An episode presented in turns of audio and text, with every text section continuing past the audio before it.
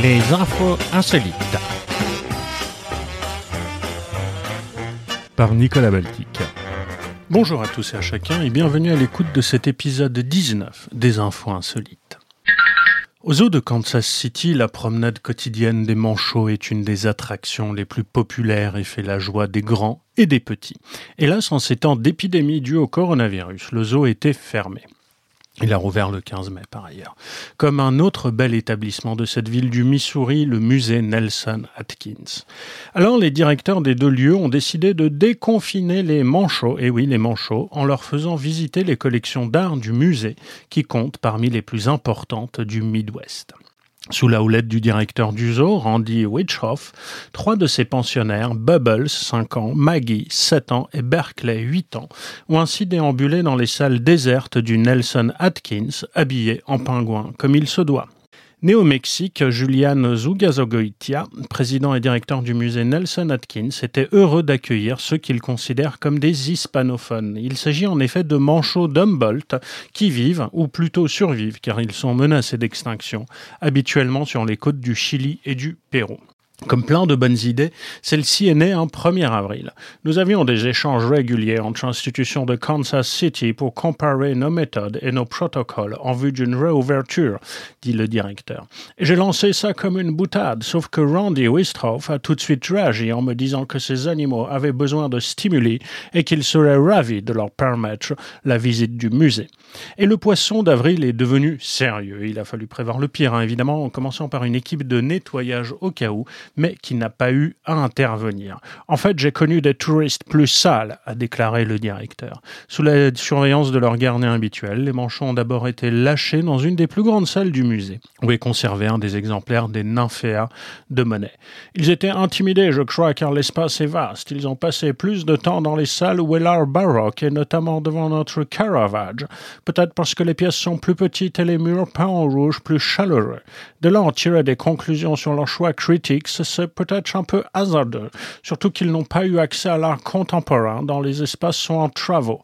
Le Jackson Pollock, ce sera pour la prochaine fois.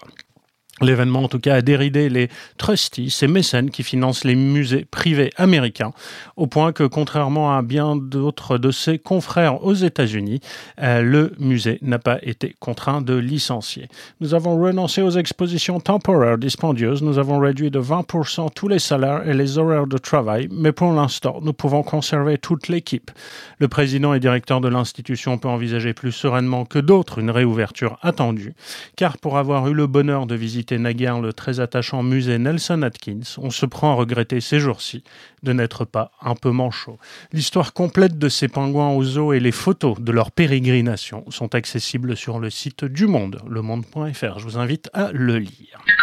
Alors ils ont d'abord cru que c'était une personne qui ne respectait pas le confinement. Appelés pour la présence d'un individu sur la plage, les gendarmes ont finalement trouvé un mannequin sur une plage de Labenne dans les Landes.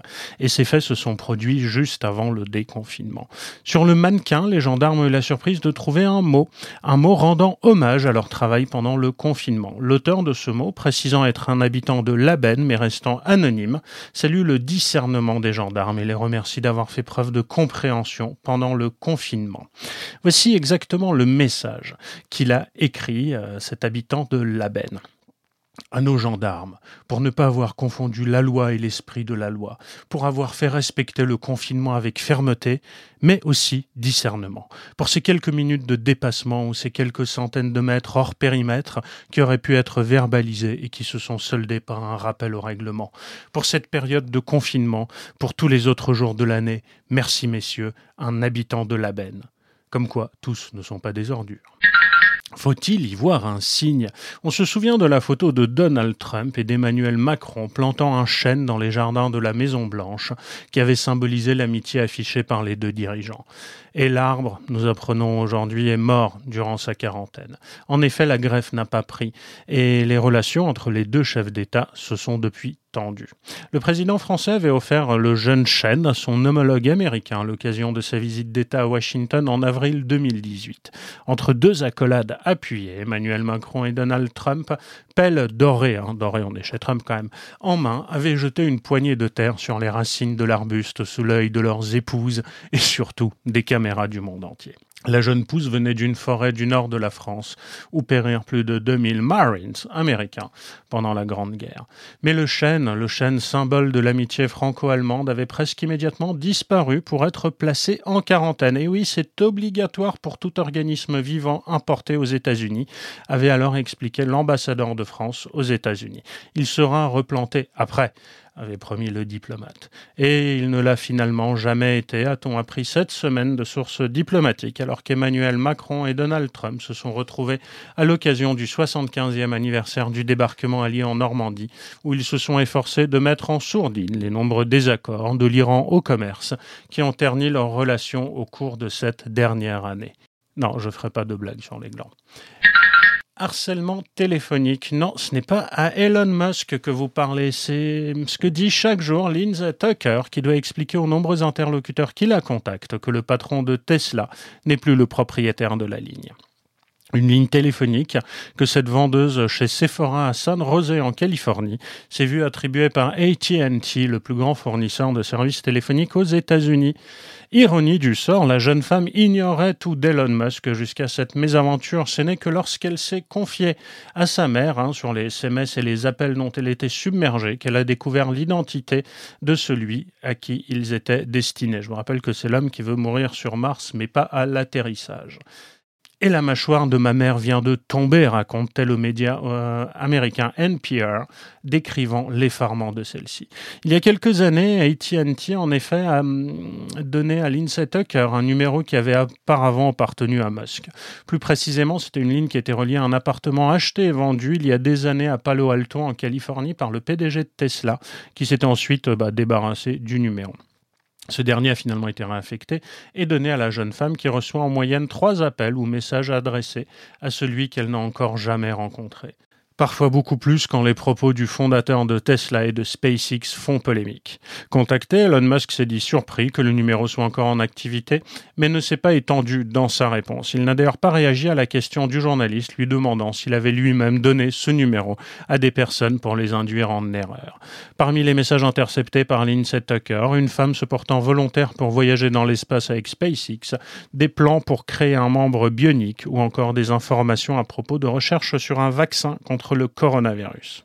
À chaque fois que je vois son nom apparaître dans l'actualité, je me dis, je dois me renseigner sur ce qu'il a dit parce que probablement quelqu'un va m'envoyer un message à ce sujet ou m'appeler, témoigne-t-elle, ajoutant, même si je trouve ça drôle, la plupart du temps, ça devient parfois irritant, appel après appel après appel. Pour autant, Lindsay Tucker ne compte pas se débarrasser de ce numéro encombrant. Ambitionnant de devenir actrice, elle voit dans ses nombreux contacts de belles opportunités. Dans la série Je ne peux pas être con, euh, je suis flic, jeudi 21 mai au soir, peu après 23 heures, un gardien de la paix affecté en Seine-Saint-Denis promenait son chien à Damartin en Goël, en Seine-et-Marne, lorsque deux hommes ont fait irruption et l'ont gazé à deux reprises en utilisant une gazeuse à lacrymogène. La victime a alors appelé la gendarmerie, leur a décrit la scène ainsi que l'immeuble dans lequel les deux hommes sont allés se réfugier. Elle leur a également précisé que ces agresseurs étaient porteurs de pantalons identiques à ceux utilisés par les forces de l'ordre. Une patrouille de gendarmerie arrive au pied de l'immeuble, remarque un appartement avec la lumière allumée, d'où leur parviennent des éclats de voix. Eux aussi, ils sont pas cons, ils sont gendarmes, donc ils y vont et ils interpellent alors les deux occupants. Il s'agit de deux fonctionnaires de police. L'un est adjoint de sécurité, l'autre gardien de la paix. Tous les deux sont affectés à la police aux frontières de Roissy. Ils déclarent avoir consommé une bouteille et demie de whisky et fumé un joint de cannabis. L'un a un taux d'alcoolémie de 2 grammes par litre de sang, l'autre à peine moins. Ils reconnaissent avoir eu l'idée de faire usage de leur euh, conteneur lacrymogène de police hein, sur la voie publique pour, je cite, voir ce que cela fait et de l'avoir utilisé devant chez eux à deux reprises sur la victime avant de prendre la fuite dans le hall de leur immeuble. Lors de leur la perquisition hein, de l'appartement, les gendarmes ont trouvé ce découvert lacrymogène siglé Police nationale de 500 millilitres. je pense qu'ils ont bien fait de faire flic et pas euh, délinquant. Drame de l'abus d'alcool encore. Emmanuel Macron a appelé l'humoriste Jean-Marie Bigard après que celui-ci a réclamé sur Facebook et Instagram la réouverture des bars. C'est dans une vidéo mise euh, en ligne hein, par le sociétaire des grosses têtes de RTL qui s'énervait de voir le pays être dirigé par des guignols qui un jour euh, déconseillent le port du masque avant de le préconiser. Euh, Bigard interpellait également le chef de l'État pour la réouverture des bistrots. Rouvre, rouvre, disait-il à l'adresse du chef de l'État. Dans un bar, on sait se tenir, on peut discuter, le bout de gras, on récupérait un peu de joie, un peu de bonne humeur. Ce sont des lieux importants pour la convivialité. Selon l'humoriste lui-même, le chef de l'État lui aurait donné raison et lui aurait promis un échéancier. On va changer de stratégie, lui aurait-il dit. Et comme dirait l'autre, on n'est pas sorti de l'auberge. Saturne, le dernier prisonnier de guerre allemand, est mort à Moscou. Cet alligator euh, du Mississippi qui a survécu au bombardement de Berlin avant d'être envoyé en Russie a eu une vie longue, riche et passionnante. Il avait 84 ans. Il a tout connu ou presque. Saturne, notre alligator du Mississippi, est mort de vieillesse le 22 mai, annonçait le zoo de Moscou dans un communiqué publié samedi soir. Il est parti à l'âge respectable d'environ 84 ans, après avoir vécu une vie longue et riche en événements, précise le communiqué, affirmant que dans la nature, ces alligators ne vivent qu'entre 30 et 50 ans. Né aux États-Unis en 1936, capturé dans la foulée, Saturne est ensuite transféré au jardin zoologique de Berlin. C'est là qu'il traverse la Seconde Guerre mondiale et notamment les bombardements des 22 et 23 novembre 1943. Le 22 novembre, en moins d'un quart d'heure, c'est 30% des animaux du zoo qui sont morts. Le lendemain, c'est l'aquarium qui est détruit, tuant entre 20 et 30 crocodiles et alligators. Et c'est à cette occasion que Saturne se fait la belle et entre dans la clandestinité. Il ne refait surface qu'en 1946, lorsqu'il est capturé par des soldats britanniques. Qu'a-t-il fait pendant ces années de guerre, notamment marquées par le siège de Berlin de l'armée rouge Mystère, on ne le saura jamais. Il n'a pas parlé, il n'a rien avoué, même à la Loubianca. Quels sont ses réseaux? Le mystère s'épaissit. Comme la plupart des animaux ayant survécu, il a été emmené à Leipzig, en zone d'occupation soviétique. Saturne est ensuite transféré à Moscou en juillet 1946, et là, presque aussitôt, un mythe est né, selon lequel il aurait fait partie de la collection personnelle d'Adolf Hitler, poursuit le zoo de Moscou. C'est le fardeau le plus lourd que Saturne ait eu à porter, note le Tagesspiegel dans sa nécrologie du reptile. Saturne, pour nous, c'est toute une époque. Il nous a rejoints après la victoire, hein, c'était la grande guerre patriotique, et a célébré avec nous les 75 ans de cette victoire, ajoute encore Lezo. En 2005, le magazine allemand Stern consacrait un reportage au dernier prisonnier de guerre allemand, indiquant notamment que les détails de son arrivée en Russie étaient inconnus, tous les documents relatifs à son transfert, sa défection peut-être devrait-on dire, ayant été détruits lorsque les bureaux du zoo ont brûlé dans les années 1950. Qu'importe. Par rancunier, le zoo de Moscou a eu l'honneur d'abriter Saturne pendant 74 ans et a fait tout son possible pour soigner l'honorable alligator de la manière la plus attentionnée possible omettant euh, toutefois hein, le zoo de signaler qu'il a échappé de peu à la mort dans les années 1980 lorsqu'une partie du toit de son enclos s'est effondrée. Il a été plusieurs fois aussi blessé par des jets de projectiles, sans doute des visiteurs qui n'avaient pas euh, compris que la guerre était terminée. Ses gardiens rappellent qu'il était capricieux lorsqu'il s'agissait de repas, refusant parfois de s'alimenter pendant plusieurs mois, et qu'il adorait se faire masser avec une brosse. Oui, masser avec une brosse. Cette phrase est très mystérieuse. C'est un grand bonheur de pouvoir être à côté de lui, de regarder dans ses yeux. Nous espérons que nous ne l'avons pas déçu, conclut Lozo. Et même s'il a eu une compagne connue sous le nom de Shipka, Saturne ne laisse aucune descendance connue. Qu'il repose en paix. Reptile encore, la vipère n'ayant pas fonctionné, il a donc utilisé un cobra. C'est la police indienne qui a arrêté un homme accusé d'avoir recouru à deux serpents venimeux pour assassiner sa femme en voulant faire passer sa mort pour accidentelle. Selon les enquêteurs de l'État de Kerala, dans le sud de l'Inde, Sorai, 27 ans, s'est procuré en mars une vipère de Russell pour mordre sa femme Uthura. La jeune femme a survécu à l'attaque, mais le venin l'a obligée à rester hospitalisée pendant deux mois, ont indiqué des responsables policiers. Pendant qu'Outra était en convalescence dans la maison de ses parents, ce mois-ci, Sorail a alors jeté sur elle, durant son sommeil, un cobra obtenu auprès d'un éleveur de serpents. Emmenée à l'hôpital, la jeune femme a été déclarée morte. Les parents d'Utra ont commencé à avoir des soupçons lorsque le veuf a voulu mettre la main sur les biens de la femme seulement quelques jours après son décès. Utra était issu d'une famille assez aisée, hein, tandis que Souraï a travaillé, lui, comme employé de banque et a été d'origine plus modeste. Les relevés téléphoniques montrent que le suspect était en contact avec des éleveurs de serpents et a même regardé des vidéos de serpents sur Internet, selon la police. La dot du train était conséquente, près de 100 pièces d'or, une nouvelle et un demi-million de roupies en argent liquide. Souraï craignait qu'en divorçant du train, il ne doive rendre la dot. C'est pourquoi il a décidé de la tuer, a affirmé la police dans un communiqué. Le fournisseur de serpents a également été placé en détention quand le confinement tape sur le système. Intervention peu ordinaire ce week-end pour les policiers de Chalon en Champagne, dans la Marne, euh, selon l'histoire que nous rapporte l'Union et France Bleu Champagne-Ardenne. Dans la nuit du samedi 23 au dimanche 24 mai, les forces de l'ordre sont appelées pour un tapage nocturne un peu particulier. Des habitants d'un immeuble de Sainte-Mémie, une commune limitrophe, se plaignent du bruit que font leurs voisins du dessus, mais également d'infiltration d'eau. Sur place, les agents de police découvrent une véritable piste d'environ 3 mètres de long sur 2 mètres de large, posée sur la dalle du salon de l'appartement situé au quatrième étage de l'immeuble. Les occupants du logement, de jeunes âgés d'une vingtaine d'années, avaient transformé leur appartement en piscine pour organiser une poule partie, d'après le bruit signalé par les voisins. Les autres participants de cette fête se sont éclipsés avant l'arrivée des forces de l'ordre. Les pompiers ont également été mobilisés pour vider la piscine, le poids de l'eau pouvant aller jusqu'à plusieurs tonnes, euh, indiquent les pompiers sans préciser exactement combien. Cela représentait un risque pour la dalle de l'appartement, cette dernière n'étant pas prévue pour supporter une telle charge. Une expertise va d'ailleurs devoir être menée pour savoir si la dalle a été fragilisée. Quant aux deux locataires, après avoir dû s'expliquer avec les policiers qui sont intervenus, ils vont devoir affronter leur propriétaire. Parlons trésor maintenant. Ce sont deux garçons âgés de 10 et 12 ans qui ont découvert deux lingots d'or dans de vieux draps qu'ils utilisaient pour faire des cabanes à Vendôme, a-t-on appris vendredi auprès du commissaire priseur qui a expertisé les lingots. Les parents, un couple de quadragénaires parisiens en confinement dans leur maison familiale, truc de base hein, pour les Parisiens, connaissaient ces objets qu'ils pensaient être des porte-couteaux, oui, des porte-couteaux, appartenant à leur grand-mère. Saisis d'un doute, ils ont fait expertiser les deux objets par le commissaire priseur, Monsieur Rouillac, Maître Rouillac, devrais-je dire, hein, Maître Rouillac, euh, tout ça, l'or. Bref, euh, pour le professionnel, interrogé par un correspondant de l'agence France Presse, il n'y a aucun doute. Il s'agit en réalité de deux lingots d'or fin, massifs, d'un kilogramme chacun. Les numéros au verso correspondent à l'année de fabrication, au recense, à la garantie, aux affineurs, aux fondeurs et à la perception de taxes pour l'État, a-t-il conclu. Donc c'est vraiment de l'or. Hein.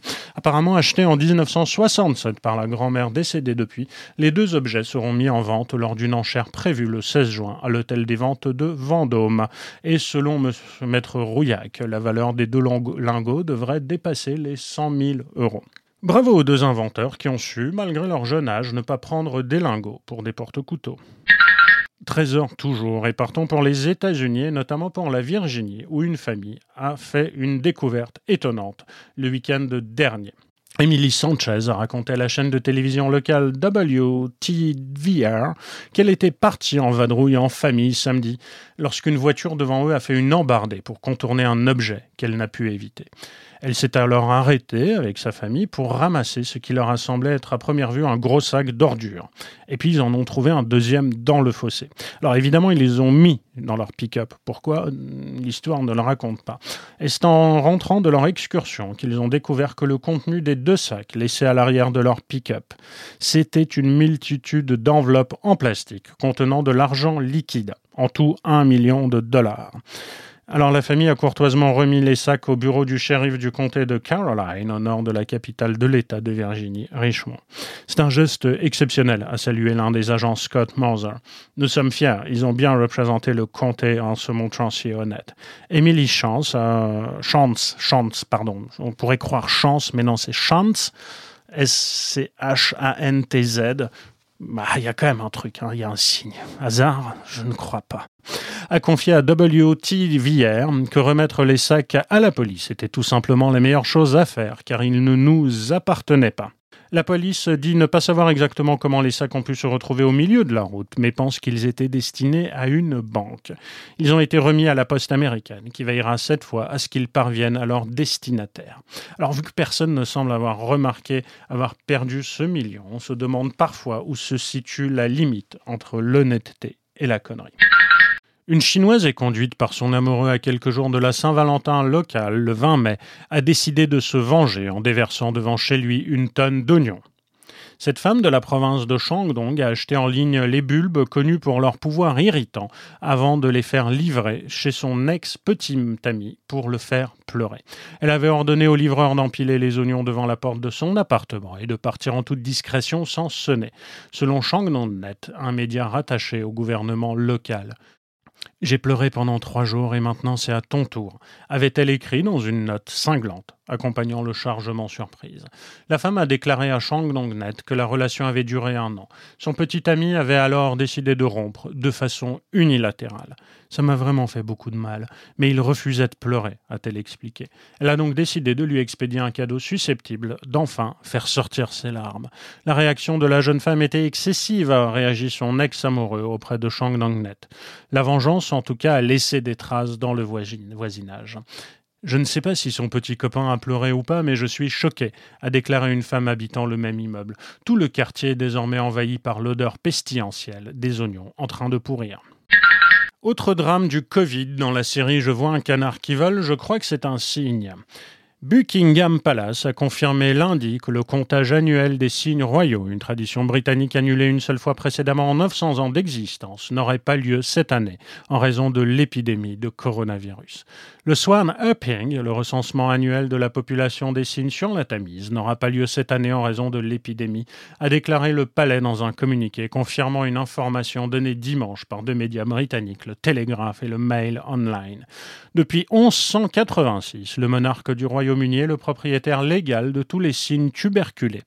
On les nomme ainsi en raison de la bosse noire qui orne le haut de leur bec, et non marqués en liberté dans le pays. Chaque année, le marqueur des signes et ses assesseurs, les Swan Uppers, remontent la Tamise à la rame à bord de barques à fond plat pour s'assurer de l'état du patrimoine royal. Dans leur veste rouge, décorée des insignes royaux, une plume sur leur casquette, ils repèrent les jeunes signes et s'en saisissent pour les mesurer, les peser et s'assurer de leur bonne santé.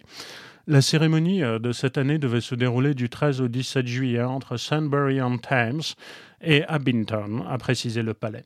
C'est seulement la deuxième fois depuis le XIIe siècle que cette tradition quasi millénaire est annulée après un précédent en 2012 en raison d'inondations. Même si cela n'est pas inattendu, c'est évidemment décevant que le public et les écoliers locaux ne puissent pas profiter du Swan Upping cette année a déploré David Barber, le marqueur de signes, soulignant qu'il s'agissait en général d'une grande opportunité pour les jeunes. À l'origine, les signes tuberculés étaient recensés car considérés comme des maîtres de choix pour les banquiers royaux. Ils étaient jadis si précieux que ceux qui dérobaient leurs œufs étaient punis au XVIe siècle d'une peine de prison et d'une très forte amende. Aujourd'hui, les signes ne sont plus mangés, avait déclaré dimanche un porte-parole de Buckingham Palace à l'AFP. Mais la cérémonie est désormais importante pour la conservation de la faune et de l'éducation autour de la Tamise. Malgré l'annulation de l'événement, le marqueur des signes continuera à travailler au quotidien avec les organisations de sauvetage des signes de la Tamise pour veiller, comme d'habitude, à leur bien-être, a précisé Buckingham Palace. Et je vous ai parlé la semaine dernière de ce restaurateur 3 étoiles aux États-Unis qui peuplait son restaurant avec des mannequins. C'est une variante intéressante qui nous arrive cette semaine de Corée. Et oui, parce que garnir ces tribunes en temps de pandémie oblige à être imaginatif et ça fait parfois quelques ratés. Le FC Séoul, le club de football sud-coréen, a dû s'excuser après avoir été accusé d'avoir placé des poupées sexuelles dans son stade. Euh, nous sommes sincèrement désolés d'avoir mis mal euh, euh, nos supporters, a déclaré le FC Séoul dans un communiqué. Nous nous sommes assurés dès le début qu'elle n'avait aucun rapport avec des sextoys, a affirmé le club. Hein. C'était juste des mannequins, c'était pas des sextoys, mais plusieurs de ces poupées placées dans les gradins du stade pour le match de championnat à huis clos entre Guangzhou ce dimanche, hein, qui a remporté en zéro quand même, étaient vêtus de t-shirts portant le logo d'un fabricant d'articles sexuels. Et d'autres poupées tenaient des affiches faisant la publicité de l'entreprise et de ses produits, hein, donc de vendeurs de sextoys.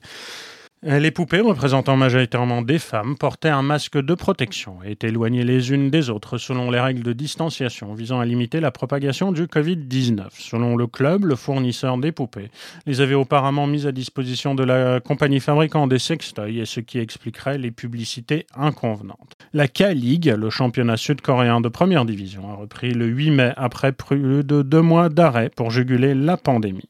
Et pour garnir leur tribune malgré les huis clos, la plupart des clubs ont utilisé des affiches, des banderoles ou des effigies en carton de supporters.